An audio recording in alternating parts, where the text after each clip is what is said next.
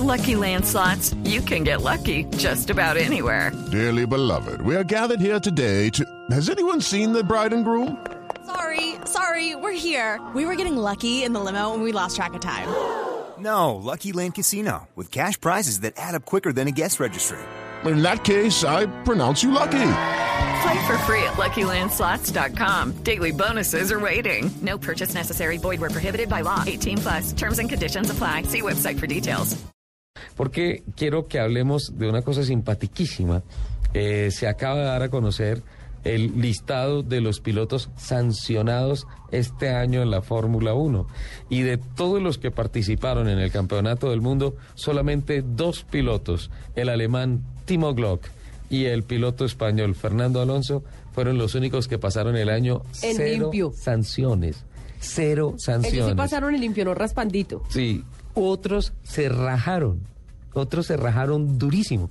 Como por ejemplo el piloto venezolano Pastor Maldonado. Ajá. 15 sanciones No. en 19 carreras. No, o sea, 15 más o menos una por carrera. Y el Checo Pérez, el piloto mexicano, ocho sanciones, es decir, casi una sanción cada dos carreras. Eh, y ahí cerquitica Sebastián Vettel también con ocho sanciones. Don Henry Bonilla, buenos días, ¿cómo le va? Hola Ricardo, muy buenos días para ti, para Lupi, para todos los Henricito, oyentes buenos días. Hola Lupi, ¿cómo estás? Bien, tiempo sin escucharlo. Eso te digo, ¿cómo va todo por allá? Pero es que como se la pasa viajando. Sí. Nosotros no tenemos la culpa que se tenga una vida tan maluca. Sí, sí, sí. Finalmente Además, deber, además. Ricardo, ¿usted, usted se ha dado cuenta que Henry tiene trabajo trabajó y sí, claro. Sí, él tiene trabajo Sí, no, espectacular. Además, lo queríamos felicitar por Millonarios. Ay, Muchas gracias, sí. Ricardo. Sí, sí, sí, sí. Una gran además, emoción. además hizo una, un escándalo que, déjeme decirle. No, ¿quiere que le diga el descaro de Ricardo Soler? ¿Qué? Leyó la columna de análisis del título Millonarios que escribió este señor. No. lo publicó, es lo único diferente automovilismo que ha publicado este señor. Y como Millonarios quedó campeón, hizo un análisis. Henry, yo no he leído eso, lo quiero leer. Sí, sí, sí. Me hizo una crónica de 22 minutos. Eh, fue una de las primeras personas en llegar al estadio, entonces los invito para que en mi canal de YouTube la, la puedan ver. Ojalá sean todos hinchas de millonarios, ¿no? Em, bueno, ¿cómo va la Fórmula Anímate, 1? Henry, ¿qué tal este, este balance, este informe, más que balance, presenta eh, la FON, Fórmula, no, perdón, la FON, no, la FIA, porque esto es un asunto disciplinario, sobre la cantidad de sancionados que hubo a lo largo de este año, sobre la interpretación que se puede dar de lo complejo que puede resultar el tema de tener un campeonato del mundo en donde supuestamente tenemos a todos los pilotos más profesionales del planeta, los que mejor se portan y vea, complicado. Todos menos dos estuvieron sancionados este año. Así es, Ricardo. Bueno, eh, hablaba con Pastor en, en Monza y pues me decía él que se tiene que adaptar a la forma en la que están juzgando los jueces. Entonces, eh, hay mucha sensibilidad en cuanto al reglamento y pues está demostrado con este listado con tantas penalizaciones. Pero bueno, eh, la idea es que todo esto empiece a disminuir y nos concentremos más en, en los resultados deportivos que en este tipo de sanciones. Tremendo. Eh, de hecho, hay unos cambios, perdóname. Sí. Eh, por ejemplo, eh, la FIA ya va a decidir cuál es el combustible mínimo que deben tener para la clasificación para evitar lo que pasó con Hamilton en, en Barcelona y con Vettel en Abu Dhabi. Entonces, Sí. Acá empiezan una serie de cambios para evitar este tipo de sanciones. Bueno, eso es importante, pero es triste ver que los dos latinoamericanos son los que están en el tope de sanciones, el venezolano y el mexicano. Sí, una pena, una pena. Son muy jóvenes, pero bueno, ya maduran bastante con todo esto que les ha sucedido y veremos un 2013 yo creo que un poco más limpio. ¿Sabe que me sorprende que hubiese tenido tan pocas sanciones Román Grosjean? Solamente tuvo cuatro, el piloto de Lotus. Eh, claro está que tuvo la sanción más fuerte. Se le, Yo se le impidió correr un por gran premio. Bueno, Sí. yo, Ser sancionado un gran premio es una de... son más o menos 20 sanciones juntas. Entonces, A eso- que Román... Henry, a eso, iba, a eso iba yo, discúlpame, te interrumpo. Yo quiero saber cuáles son los tipos de sanciones que se aplican en la Fórmula 1. Bueno, depende de la gravedad, Lupi. Lo que hizo Romain Grosjean lo había hecho repetitivamente, lo hizo con Schumacher en Mónaco. Eh, lo de Spa no tiene pues ninguna presentación, llevárselos a todos por delante. Y casi mata a Fernando Alonso, ¿eh? le pasó por se encima. pone- exacto, se pone en riesgo la vida de los pilotos, la integridad. De hecho, estaba ahí en Spa, si alcanzó a escuchar eh, el crujido, todo esto impresionante. Entonces ya cuando uno ve en detalle cómo sucede el incidente, cómo pasa de cerca eh, el auto de Grosjean sobre la cabeza de Alonso, bueno, creo que fue muy poco. Ojalá mejore esto, pero ya queda reseñado y cualquier cosa que haga se lo van a castigar con todo. Pero sabe una cosa, Eh, esta semana Román Grosjean estuvo hablando con los medios de comunicación franceses, eh, haciendo una reflexión sobre lo que ha sido su presentación a lo largo del año en el Mundial de Fórmula 1 y él reconoció algo, dijo, tal vez mi pecado, tal vez mi error ha sido pretender darle a Lotus Renault su primera victoria por encima de lo que fuera. Exactamente, es verdad. Pero las carreras no se ganan en los primeros metros, son muchísimas vueltas y él debe estar sereno, estar tranquilo, porque muchas cosas pueden suceder, así que ¿Qué, pensará, muy en cuenta. ¿Qué pensará Kimi Raikkonen de esas palabras, Ola? Totalmente diferentes. Él es una persona más calculadora, más tranquilo, sabe que puede ir progresando vuelta tras vuelta y, lograr el triunfo, así como lo hizo en el final de la temporada. Kimi Raikkonen tuvo tres sanciones a lo largo del año y una llamada de atención porque se le bolearon ciertas palabras, se le volaron ciertas palabras en la rueda de prensa, creo que fue después del Gran Premio de los Estados Unidos, en donde dijo, en lugar de cometer errores, dije como que la... mm, y lo dijo públicamente y el estamento de la FIA es de un purismo terrible, ¿no? Sí, sí, así es, así es. De hecho, eso se hablaba en Brasil, que dejarlos expresar un poco, porque pues después de tanta adrenalina y tantas emociones, bueno, no se les puede limitar. Debe haber pues un código de ética, pero pues dejarlos un poco ser como son ellos. Tengo una norma para proponérsela a la FIA, por ejemplo, puntualmente con los sancionados de este año. Eh, piloto que no haya recibido ninguna sanción de ninguna clase, porque Lupi preguntaba y pueden ser sanciones eh, disciplinarias o pueden ser, como el caso de Grosjean, que no le permitieron correr una competencia, o pueden ser sanciones económicas. Y muchas veces los equipos dicen que las sanciones que les aplica la FIA a los pilotos de la Fórmula 1, desde el punto de vista platica, se debe no tanto a las fallas de los pilotos, sino que a la FIA neces- que la FIA necesita mover su caja y por ahí entran unos recursos interesantes. Además que, Bueno. además que deben ser unas multas millonarias. Sí, pues mira, todas las sanciones en Fórmula 1 mm, son tanto disciplinarias como económicas dependiendo de la gravedad. Si excede la velocidad en boxes, si lo liberas de manera insegura eh, eh, en el reaprovisionamiento o en el cambio de llantas, bueno, en fin. Si abandonas, si abandonas el carro y no pones el timón cuando te bajas del carro. Exact- exactamente, exactamente. Y pues es como de la única forma que puedan aprender los pilotos, aunque algunos, como en el caso de Grosjean, pues fue una sanción de 100 mil dólares. Entonces, creo que si se aplican un poco más fuertes van a tenerlo un poco más en cuenta. Otro que no aprendió fue Takuma Sato, ¿no? sí, bueno, como Hola. todo japonés, un poco kamikaze. Entre otros, un paréntesis, ya que ya que hablamos de Takuma Sato que está corriendo la IndyCar, esta semana también se anunció que Rubens Barrichello, el brasileño, deja de correr la Indy en los Estados Unidos y se va a su tierra natal, a Brasil, a correr los Stout Cars.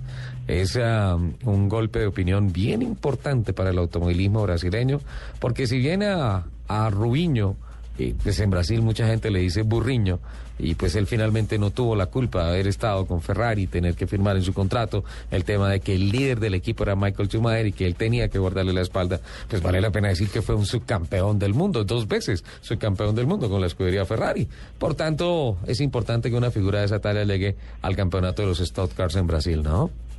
Así es, Ricardo. Y mira, de hecho, la obra en, Sao Paulo con el organizador del Stocky Car y pues decía que la idea también era darle una importancia regional al evento de tal manera que sí estaban pensando en traer a Rubens, hacerle una muy buena oferta, y de hecho pues ya hay expilotos de Fórmula 1 brasileños que, que corren ahí, entonces pues era algo previsible y Rubens sin duda pues le va a dar un, un toque de, de importancia a este evento.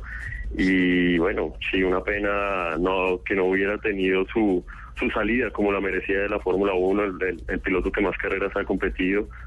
Entonces va a ser importante para el campeonato y, y bueno, que tome el liderazgo en América Latina. Luis Hamilton, dos sanciones. Ajá. ¿Y por qué se ríe? es que le han dado muy duro al negrito. Le han dado, le han dado palo al negro que, que el tipo que dice que tiene comentarios racistas, una vez lo hizo, otra en adelante ya no, porque obviamente le cobraron una plata importante los de la FIA, que el grupo de amigos uh, raperos que tiene, que le dañan la cabeza, que no lo dejan concentrar, que pelea con el papá, que la novia es una mala influencia. A mí me encantaría tener una de esas malas influencias en la casa. Ojo que vea, la mona, yo no sé, y además la mona es brava. Pero me parece que Hamilton termina, termina el año de un gran nivel, esa carrera que ganó en Estados Unidos. Cómo le dio manivela al negrito a ese, a ese McLaren, funcionó espectacular pero muy particularmente me parece que se le reconozca como un gran piloto, ¿no es cierto? Sin duda, es uno de los mejores pilotos. Creo yo que pierde McLaren muchísimo. No quiero decir que Checo no lo vaya a hacer igual. Será muy difícil de igualar el nivel, pero McLaren y con lo que hizo en esta última carrera en Brasil, eh, yo creo que le, lo debe estar pensando muchísimo. Y bueno, llegará a reforzar las, las filas de Mercedes junto a Nico Rosberg excelente piloto Luis y bueno, y lo que decías en el tema de las sanciones, lo está reemplazando Pastor porque antes lo la FIA se la tenía, como decimos popularmente, un poco trepada, pero bueno, ya ya ahora esperamos que, que no sea así más y bueno, Mercedes tendrá un gran talento con Luis Hamilton ahí. La norma de lo que le quería proponer a la FIA es que piloto que no tenga sanción le bonifiquen tres puntos. ¿Cómo quedaría el campeonato este año? Campeón Fernando Alonso. No, pero mira, mira. Parece que Fettel ganó más carreras, entonces tendrían que ser cuatro puntos para que esté por encima para ser campeón. Mira que los directores de equipo de Fórmula 1 este año eligieron a Fernando Alonso como el mejor piloto y colocaron una frase increíble. Condujo todo el año al 120%. Sí, sí, la verdad es, exactamente eso. Eh, tiene, tenía una máquina que no le daba para ganar y la tenía siempre adelante, siempre peleando por la victoria, luchando el campeonato hasta el final en la temporada más larga de la Fórmula 1 con 20 carreras y quedando a tan solo tres puntos. Entonces, Fernando es un pilotazo y bueno, se merece esa condecoración por parte de los jefes de equipo. ¿Le deseamos ya feliz año a Henry o le hacemos la pregunta del millón, Lupi? La pregunta, la pregunta. La pregunta del millón. bueno, nos va a tomar aire profundamente. Imagínese cómo será de dura que para que el señor Soler tome aire. Que pero me tiene que responder no con pasión, ni con, ¿cómo, cómo dijera yo? Con parcialidad, ni nada de esas cosas. Siendo objetivo. Objetivo, con el corazón en la mano. Y eso porque es que aquí no podemos vender ilusiones. ¿sí? ¿Cuándo vuelve Colombia a la Fórmula 1? Bueno, mmm, Ricardo, yo no creo que esté muy, muy lejos. Mm, tenemos dos chicos en este momento, que son Omar Julián Leal, que está a un paso, está en la GP2, va a cumplir su tercera temporada, tiene un gran talento. Mm, siento que no se ha hecho pues muchísima promoción en el país, pero lo que él ha hecho es muy, muy grande estuve con él ahora en, en, Bélgica y en Italia y pues me pude dar cuenta de todo lo que se está haciendo para llegar a Fórmula 1. Es un proyecto real y va muy bien. Y el otro es Oscar Tunjo en este momento, ya estando vinculado a Lotus. Entonces, pues tenemos dos opciones, esperemos que no pase mucho tiempo, pero pero van por el camino correcto. Eh, tienen una competencia muy, muy complicada porque en el caso de Julián eh, está en la GT2 Series donde eh, otros 24 pilotos tienen el mismo potencial, los mismos patrocinadores. No, y los 10 primeros ya están testeando en Fórmula 1.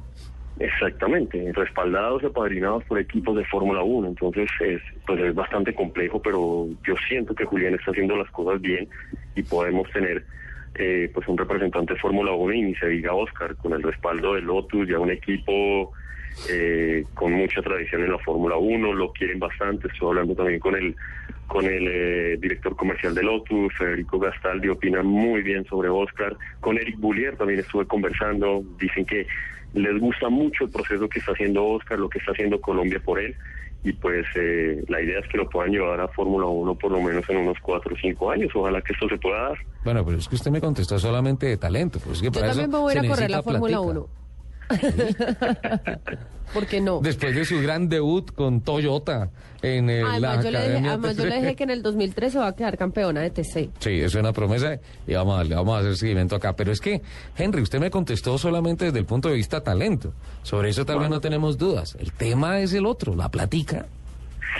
Bueno, Ricardo, eh, bastante complicado. Ojalá eh, nos uniéramos todos para tener un gran premio de Colombia, pero pues siendo realista es algo bastante complejo porque primero hay muchísimos países que están interesados en, en llegar a la máxima categoría, que ya tienen proyectos organizados, como es el caso de México, ya Rusia es una realidad, eh, también está Bulgaria. Bueno, hay No, y muchísimos aquí, países y aquí en Latinoamérica, Argentina también está otra vez tocando las puertas. Sí, aunque allí el, el tema es un poco complejo por el tema del gobierno, ¿no? O sea, se vendió, digamos, un poco esa ilusión de tenerlo, pero la realidad del país es otra y, y pues los que ya conocían el tema sabían que esto no se iba a dar. Incluso llegó hasta Eccleston, pero, pero siendo realista, el proyecto no iba a salir porque económicamente no está bien. No, pero es que lo que dijo Eccleston es que nunca había hablado con Cristina Kirchner y resulta que la presidenta de Argentina eh, dijo que ya las cosas iban muy adelantadas con la organización de la Fórmula 1. Entonces ese tema como que terminó de dañar un poco la relación Argentina-FON, cuando digo FON es Fórmula One Management, la compañía de Bernie Eccleston. Entonces, pues como que Bernie Eccleston dijo, no, si la cosa empieza así, eso más bien no. Creo que le vamos a hacer un poquito más de fuerza a los mexicanos, ¿no? Sí, sí, sí, sí. De hecho, ahora que Carlos Slim nos comentaba que eh, tiene que ser un proyecto de país, ya tienen por el lado de, de Telmex y sus organizaciones todo listo, pero están esperando pues el apoyo gubernamental para sacar adelante este Gran Premio de México que sin duda llegará en 2014. Bueno, don Henry, feliz año. Para ti, feliz para año, que Dios te bendiga, cuídate mucho y que el próximo año sigas con esa vida tan maluca que tienes. Ay, Lupi, muchísimas gracias. Eh, esperamos estar en contacto muy seguido. Los felicito por este gran programa. Tienen una gran audiencia, un gran formato. Mil felicitaciones, es lo que necesitamos. Y bueno, que este 2013 nos traiga a todos muchas eh, alegrías, muchas bendiciones y sobre todo mucho motor. Henry Bonilla, el director de F1 Latam, hablando de esto que tanto nos apasiona, la Fórmula 1, y hablando de eso que, voy a correr Fórmula que 1, qué tanto, que tanto le apasiona a usted. Los castigos, las sanciones, la multa. ¿Pero por qué? Porque sí, a usted le gusta ver sufrir a la gente, Lupe. A mí no, lo que pasa es que yo soy justa. Mira que Perdigón está sufriendo porque tiene unos compromisos comerciales y usted no lo deja ir al, al corte. Ve, perdí.